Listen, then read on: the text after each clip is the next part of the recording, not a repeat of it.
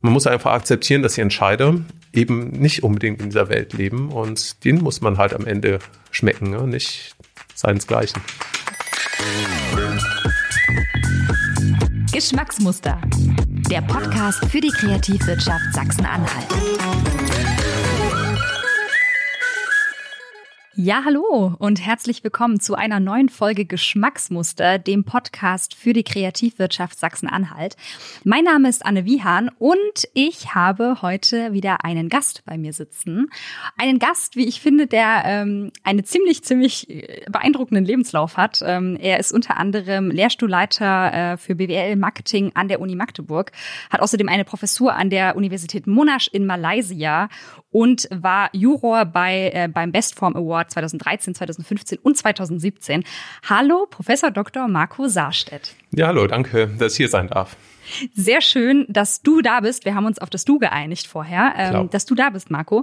Ähm, ich habe äh, für den Anfang, so wie bei jedem meiner Gäste, drei Entweder-Oder-Fragen vorbereitet und äh, würde dich da einfach bitten, ganz frei von der Leber weg, ähm, ja, dich für eine Sache zu entscheiden.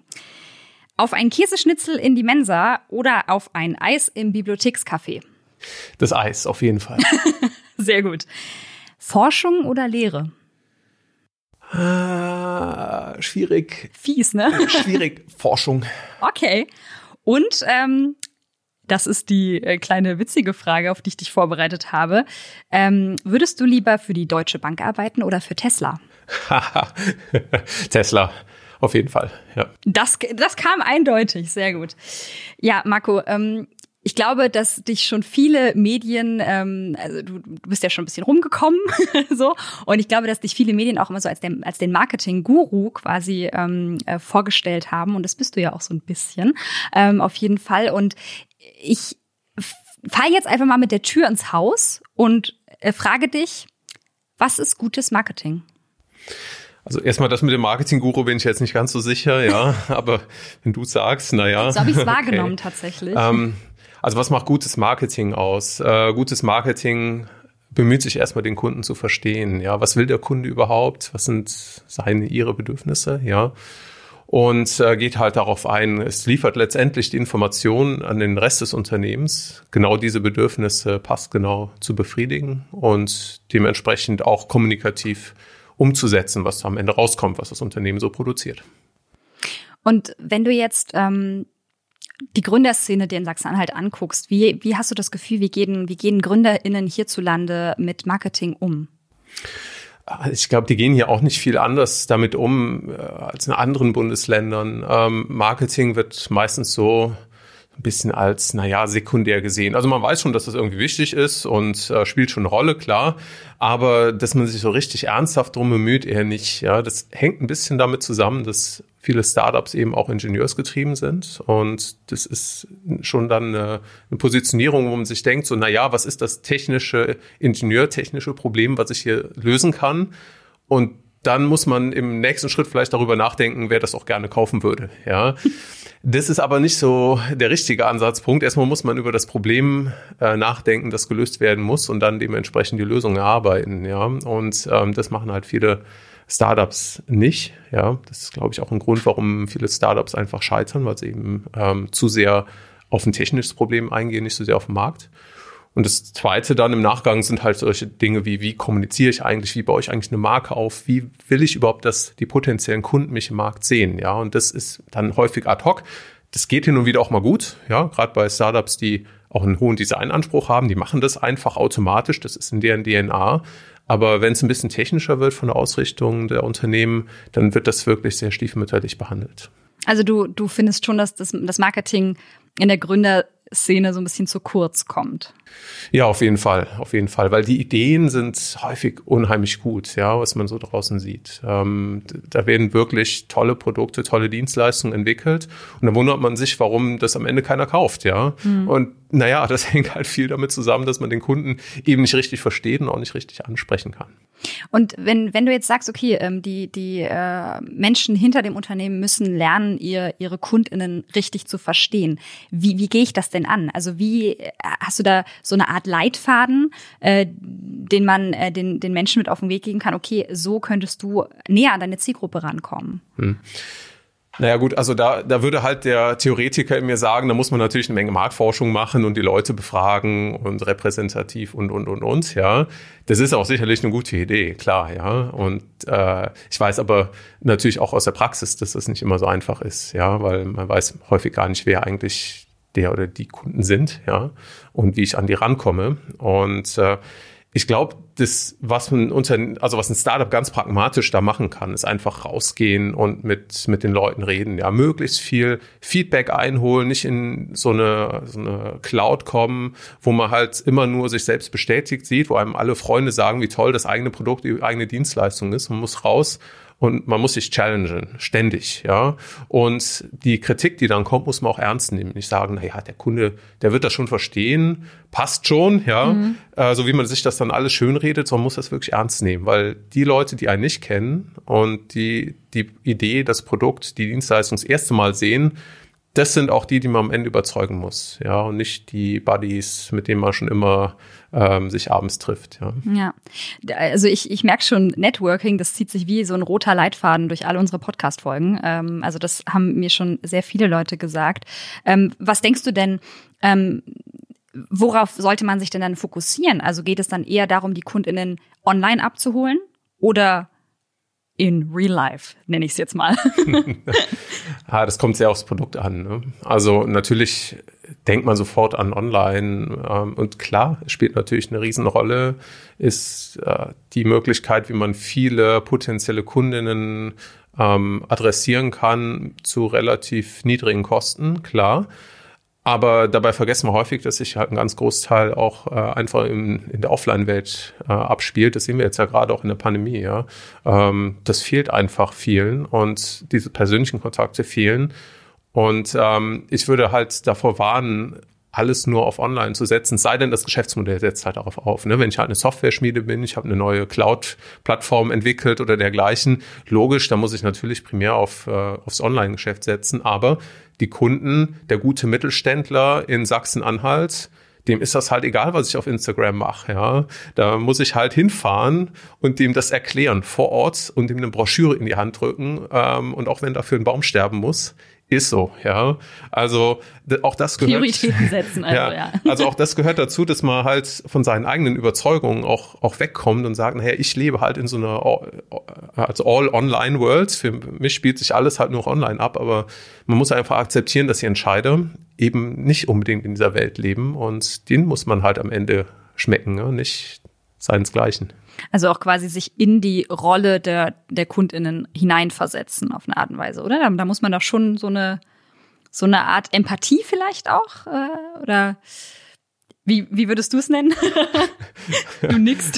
Ist eine Art von Empathie, ja. ja. Also, ist vielleicht jetzt nicht komplett das treffende ja, Wort, aber. Ja, so ein bisschen ja, keine Ahnung, Street Smartness oder so. Also, dass man halt einfach so eine Intuition dafür entwickelt, wer ist das eigentlich, ne?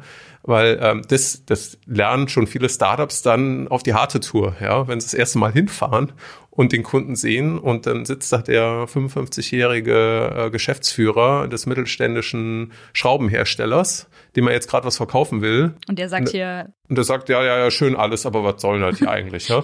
Und was willst du mit Instagram so, ja? Und da muss man halt eine Antwort drauf finden, ja. Ähm, ja, und das fällt sehr vielen Unternehmen, also Startups sehr schwer, schwer. Und die merken das dann vielleicht auch zu spät, ja. Ich stelle mir das gerade schwer vor, wenn man auch äh, eine sehr, sehr breite Zielgruppe hat. Also wenn man zum Beispiel sowohl äh, an sich den Mitte 20-Jährigen anspricht, als auch die über 50-Jährige. Gibt es da irgendwie so einen Mittelweg, äh, frage ich mich? Naja, also für die meisten Produkte wird das wahrscheinlich gar nicht unbedingt zutreffen. Die, die Zielgruppen sind heute schon sehr viel pointierter, mhm. als es noch vor ein paar Jahren war mit den Produkten. Ja, also weil heutzutage kann man was rausbringen, aber das wird in der Regel halt auf eine sehr klar umrissene Altersgruppe zutreffen und nicht so unbedingt jetzt für alle Altersgruppen äh, passgenau sein. Ne? Aber äh, wenn man so ein Produkt hat, nehmen wir mal an, ja, dann äh, gibt es natürlich verschiedene Kanäle. Ja, klar, dann muss man natürlich äh, mit einer äh, Twen-Generation über andere Kanäle kommunizieren und auch anders kommunizieren als jetzt mit ihren Eltern. Ja, wobei mhm. mir gerade irgendwie auch wenig einfallen würde, was, was für alle geeignet wäre. Naja, vielleicht Getränk oder so, ich weiß, keine Ahnung. Ja? Genau, genau. Hm, wir haben ja jetzt gerade schon so ein bisschen drüber gesprochen, ähm, ja, so auf, auf KundInnen zugehen und ähm, wie da eben auch GründerInnen das Ganze umsetzen können. Ich meine, äh, wenn ich mir so vorstelle, zumindest auch das, was ich jetzt auch schon aus den vergangenen Podcast-Folgen so mitgenommen habe, ist, äh, dass man als Startup-Gründerin wenig Zeit meistens hat und wenig Geld. So. Wie kann ich denn mit möglichst wenig Geld Kunden generieren? Ja, also wenig Zeit und wenig Geld ist natürlich eine denkbar schlechte Kombination, ja. Aber ich glaube, das ist ganz akkurat, weil man sich natürlich erstmal auf, auf den Geschäftsaufbau konzentrieren muss. Ja, da stehen ganz andere Sachen an, ja, banale Dinge, also scheinbar banal, wie eine Buchhaltung oder sowas, ja. Ähm, deswegen muss das alles schlank sein, erstmal, klar, ja. Ähm, mit wenig Geld, klar, muss halt Social Media machen, das ist, ist eine ganz klare Angelegenheit. Aber da ist halt auch nicht so, dass jeder Social Media Kanal halt gleich bespielt werden sollte. Ähm, man sollte sich auch sehr gut überlegen, ob man halt überall präsent sein muss das ist ein Fehler, den aus meiner Sicht auch viele Startups machen. Die sagen halt, na ja, ich habe halt hier Facebook und ich kann halt Insta machen und LinkedIn und Sing und Reddit und weiß nicht was, ja und ich mache jetzt mal alles, weil ist ja alles kein Problem. Ja, aber mehr ist nicht unbedingt besser in dem Fall. Man soll sich schon genau überlegen, welche Plattform ist für meine Bedürfnisse, für die Art der Kommunikation, die ich mir jetzt ausgedacht habe, besonders geeignet und da würde ich mich dann halt eben darauf fokussieren. Ja, also nur mal als Beispiel, was halt jeder weiß, ja, Instagram ist natürlich gut, wenn man das Produkt irgendwie auch visuell inszenieren kann. Logisch, ja. Ähm, LinkedIn ist dann besser für ein Content Marketing, wo man vielleicht auch wirklich Inhalte, also wertschöpfende Inhalte ähm, transportieren möchte und Xing ist vielleicht einfach besser, um ein Netzwerk zu verwalten zur Rekrutierung im deutschsprachigen Markt, ja. Also jede Plattform hat so ihre eigenen äh, Gesetze, hat auch eigene Zielgruppen und da würde ich ein bisschen Zeit am Anfang rein investieren, weil dann spart man sich hinten raus deutlich mehr Zeit in der Umsetzung der Strategie dann. Hast du einen Favorite? Also so äh, plattformmäßig? Ähm, also wir machen sehr viel mit LinkedIn. Finde ich sehr gut, ja, weil ähm, wir einfach auch international positioniert sind. Ähm, LinkedIn hat eine gute Content-Marketing-Strategie aus meiner Sicht und äh, man kann auch gut Beiträge pushen hat eine sehr große Reichweite und die Algorithmen, die dahinter stehen, um die Beiträge selektiv zu zeigen, sind sehr gut, finde ich. Also besser als Xing. Sorry, Xing, ja.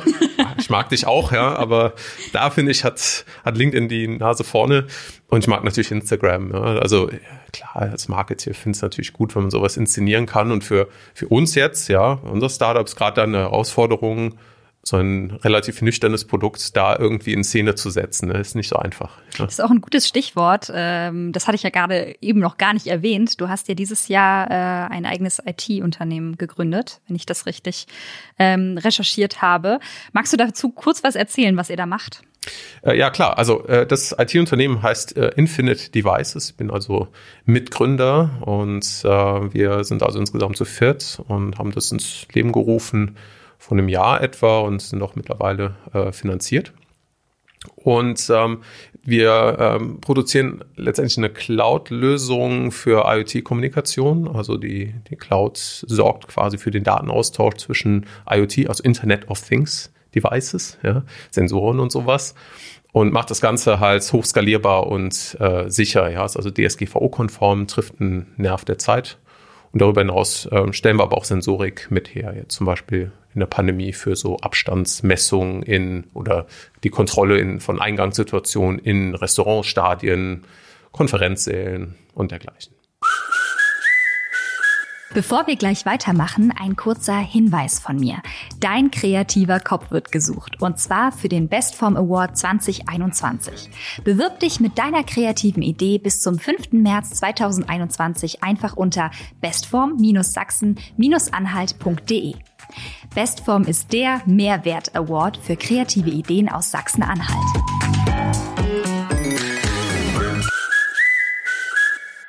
Und wie war das jetzt so? Ähm, also ich meine, wenn, wenn, wenn du sagst, okay, wir haben das vor einem Jahr ins Leben gerufen, dieses Jahr so richtig gegründet, ähm, das war ja auch volle Kanne in die Corona-Zeit, Corona-Zeit rein, oder?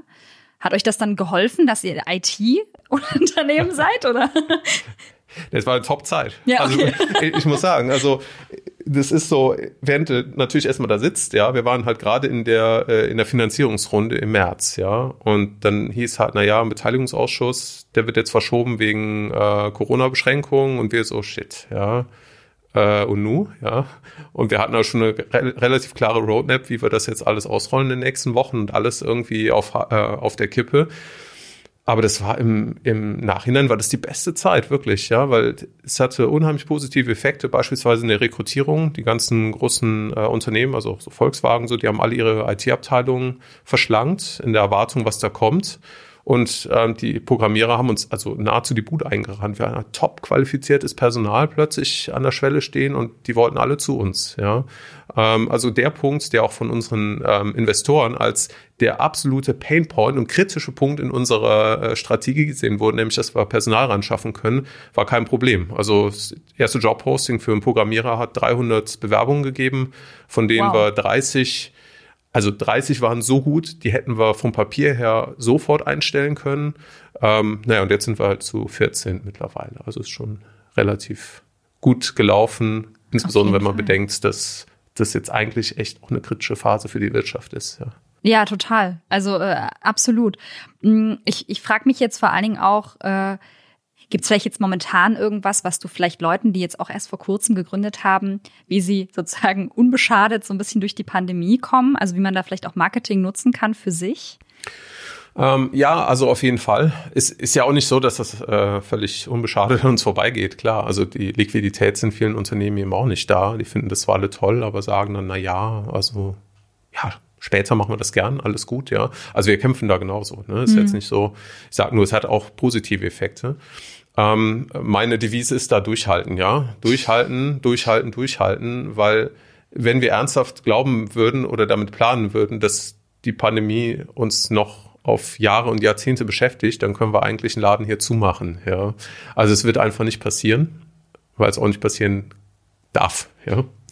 Ähm, ich würde die Zeit nutzen, tatsächlich mal äh, aufzuräumen insgesamt. Das machen viele Unternehmen auch. Die räumen jetzt mal richtig das Marketing auf, die Webseiten. Ich habe also viel Kontakte zu Designern, den rennen alle die Bude ein, weil jetzt können die ähm, Unternehmer endlich das machen, wofür sie nie Zeit haben, mhm. nämlich mal vernünftiges Corporate Design aufziehen und ähm, die Webseite aufräumen und so halt so Dinge, die halt total wichtig sind, aber die im Tagesgeschäft häufig zu kurz kommen. Ähm, vielleicht einfach auch mal über Produktentwicklung nachdenken, ähm, Testimonials ran schaffen, dass man dann, wenn das Geld auch wieder da ist bei den Kunden, wirklich mit aller Kraft in den Markt reingehen kann. Also nicht in so eine Lethargie verfallen, ja. Das ist nicht gut, ja. Dann kann man Laden gleich abschließen. Ja, ja.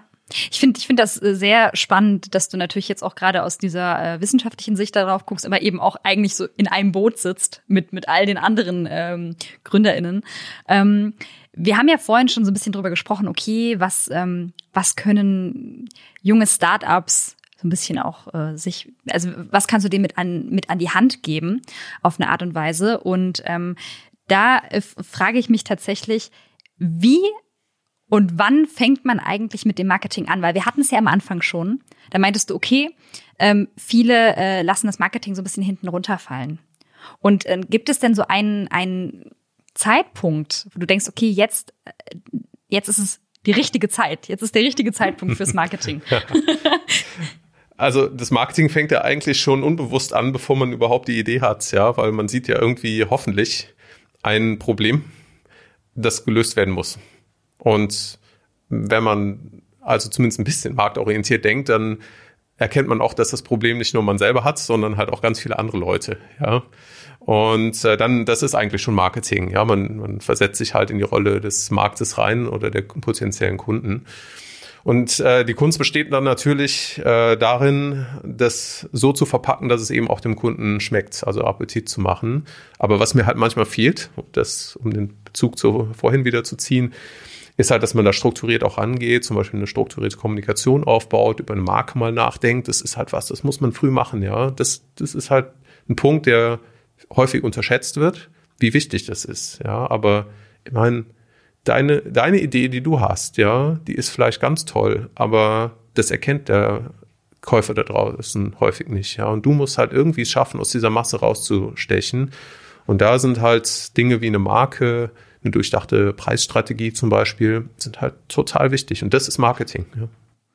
Und ähm, denkst du, dass das, dass man dazu immer jemanden braucht, der Experte ist? Oder ähm, ist es auch völlig in Ordnung, wenn man jetzt sagt, okay, wir sind ein Dreierteam zum Beispiel ähm, und einer übernimmt das jetzt einfach, obwohl er vielleicht vorher noch nicht so viel damit zu tun hatte. Also glaubst du, das krieg, kriegt man auch aus eigener Kraft hin? Ja, auf gar keinen Fall.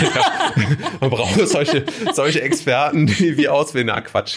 Nein, nein, nein, nein, nein. Also, das kriegt man natürlich zum gewissen Maß auch selber hin, logisch. Ja, man kann sich ja auch reinfräsen in so Themen. Ist ja nicht so, dass man halt gleich alles perfekt machen muss. Klar nicht, ja.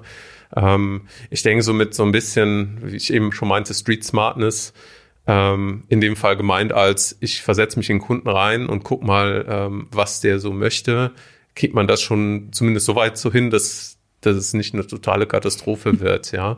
Aber ich glaube, man muss halt dann noch sehen, wenn man Unterstützung braucht, dass man das da ehrlich mit sich umgeht und sagt, dafür muss halt auch mal ein bisschen Geld in die Hand nehmen. Also ein gutes Design zum Beispiel, das, das ramme ich halt einmal in den Boden und dann steht das halt, ja.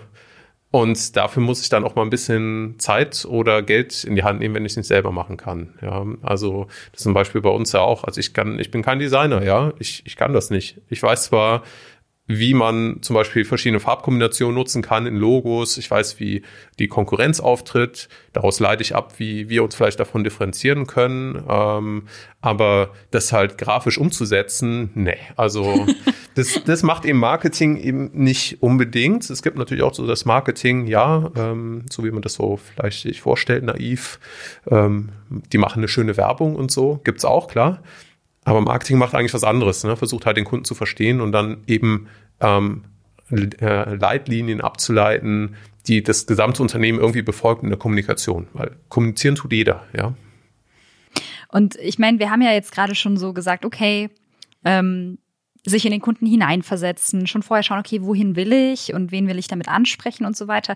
Gibt es denn so eine so so einen gewissen Fragenkatalog, den man sich vor der Gründung auch stellen sollte?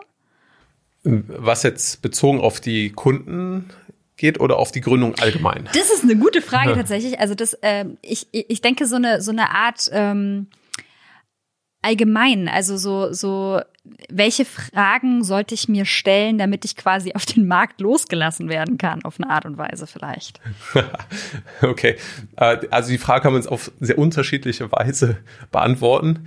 Ich nehme sie mal so. Ähm, äh, also ich nehme es mal aus einer persönlichen Sicht, ja. Ähm, persönlich würde ich eben raten, sich zu fragen, ob man bereit ist, seine kompletten Wahrnehmungen und Überzeugungen, was ein gutes Produkt ist und eine gute Idee und was der Markt wohl haben müsste, ob man bereit ist, das über Bord zu schmeißen. Ja, also sich wirklich ernsthaft kritisch zu hinterfragen und sich also auch ernsthaft mit sich selber ins Feld zu ziehen, wie frustrationstolerant bin ich wirklich, ja, weil man wird mit dieser Idee sein Baby, ja, das habe ich gemacht. Guck mal, wie schön mein Baby ist, ja, und dann sagen einem aber ganz viele Leute, na, so schön ist das Baby gar nicht, ja, und dafür, das muss man erstmal abkönnen. Das hört sich jetzt irgendwie vielleicht lustig an, aber wenn dann die eigene ähm, Existenz vielleicht sogar dranhängt, dann ist das halt gar nicht mehr so spaßig, ja, und ähm, man muss halt schon mit Frust und mit Rückschlägen leben können ähm, und gerade dann bezogen aufs Marketing, ja, dass man eben diese Außensicht halt wirklich zulässt und die auf sich auch wirken lässt, mhm. wenn es auch, wenn es noch so bitter hin und wieder mal sein mag, ja. Ich finde es ganz, ganz interessant, weil du hast jetzt schon so einen Aspekt angesprochen, äh, der jetzt meine nächste Frage irgendwie betrifft. Ähm, weil, weil ich hatte mich gefragt, Gibt es denn Leute, die nicht gründen sollten? Und du hast es ja gerade schon so ein bisschen angerissen, so okay, wenn man jetzt nicht so gut mit Frust umgehen kann, wenn man vielleicht auch nicht so, wenn man sehr versteift ist auf die eigene Idee, aber hättest du da noch was hinzuzufügen? Also ja, auf jeden Fall. Also man muss halt schon sehr, sehr agil sein schönes Wort, agil, ja. Buzzword. ist, ist etwas überstrapaziert, aber mir ist gerade nichts Besseres eingefallen, weil es trifft halt schon ganz gut. Man muss halt ständig Dinge in Frage stellen, muss ständig sich auf neue Situationen anpassen und ähm, auch bereit sein, alles über einen Haufen zu schmeißen. Wenn man da nicht für gemacht ist und wenn man halt irgendwie so, so schon ein bisschen Kontroll, also ein Kontrollbedürfnis hat, kontrollfähig ist, ja, das ist schlecht, ja weil da wird man keine schlaflose, äh, wird man viele schlaflose Nächte haben am Ende, ja. Also ähm, Kontrolle loslassen können, agil seine äh, Handlungen zu hinterfragen und auch die anders zu gestalten. Ich glaube, das sind ganz wichtige Eigenschaften von einem Gründer. Ansonsten haben wir keinen Spaß. Denkst du, das kann man lernen? Äh, also man wird sicherlich, also ein Stück weit lernt man es natürlich, ja, weil man wird da ja reingeschubst mhm. und ähm, dann, dann muss man halt irgendwie ins kalte Wasser und ähm, los geht's. Aber ich merke das schon so, das merke ich mir auch meinen Studis, ja. Ähm, wenn ich, wenn ich die so in, in Seminaren zum Beispiel habe, dann sehe ich manche, die, die sehe ich sofort als Gründer und andere eben nicht, ja. Und deswegen, also ich glaube, das kann nicht jeder, nee. Äh, äh, ein Stück weit kann man da sich hereinwachsen, aber man braucht schon irgendwie so ein, so ein Grundgründergehen, ansonsten wird es schwierig, ja. Sich da auch durchzubeißen, ja. Und außerdem, ich meine, Kreativität heißt ja auch jetzt nicht äh, sofort automatisch äh, zu gründen. Man kann ja auch anderweitig irgendwie kreativ sein. Marco, ich habe ähm, also danke dir auf jeden Fall schon mal für deine, für dein, deine Plauderei aus dem Nähkästchen, sag ich mal. Ähm, was würdest du denn jetzt noch mal vielleicht so zum Abschluss ähm, ja, jungen GründerInnen, vielleicht auch Studierenden, die vielleicht auf dich zukommen und sagen, Herr Professor Saarstedt, ich möchte gern gründen. Jetzt mal so ganz weit gefasst. Gibt es was, das du diesen Menschen raten würdest? Welchen Rat würdest du ihnen geben aus deiner Position heraus?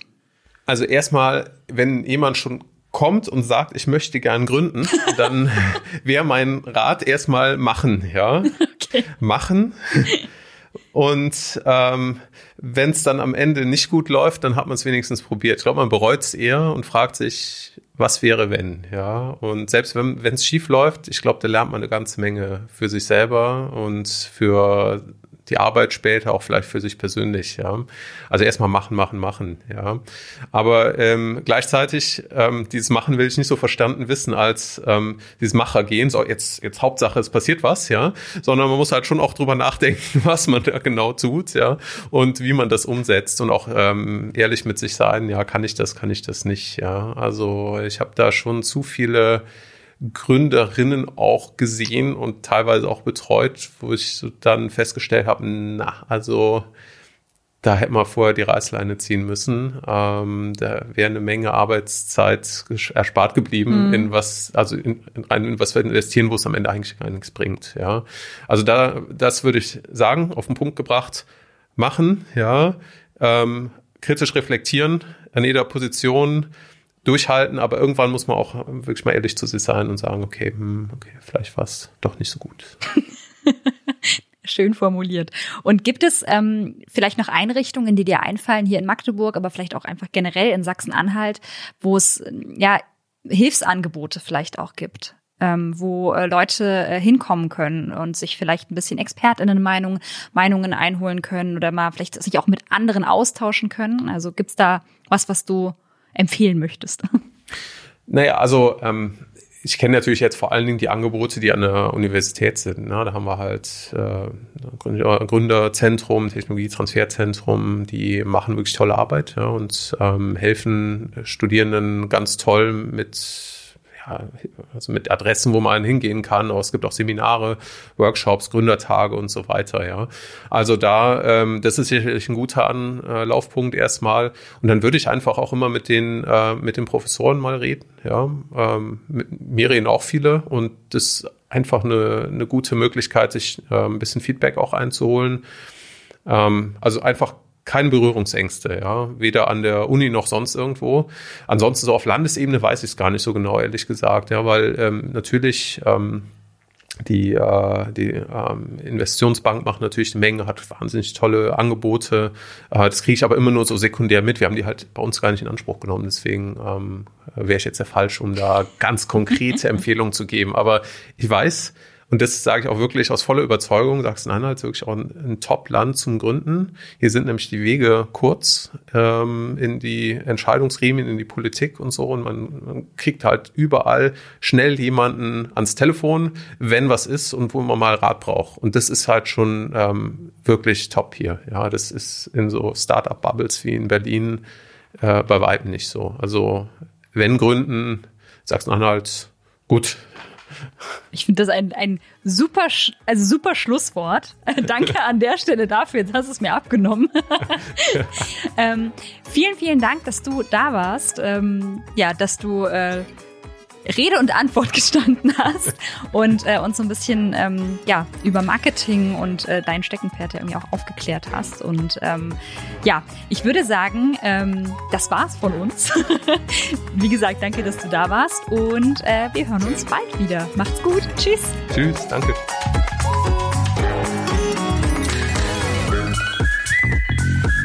Geschmacksmuster. Der Podcast für die Kreativwirtschaft Sachsen-Anhalt. Besucht uns im Netz unter kreativ-sachsen-anhalt.de.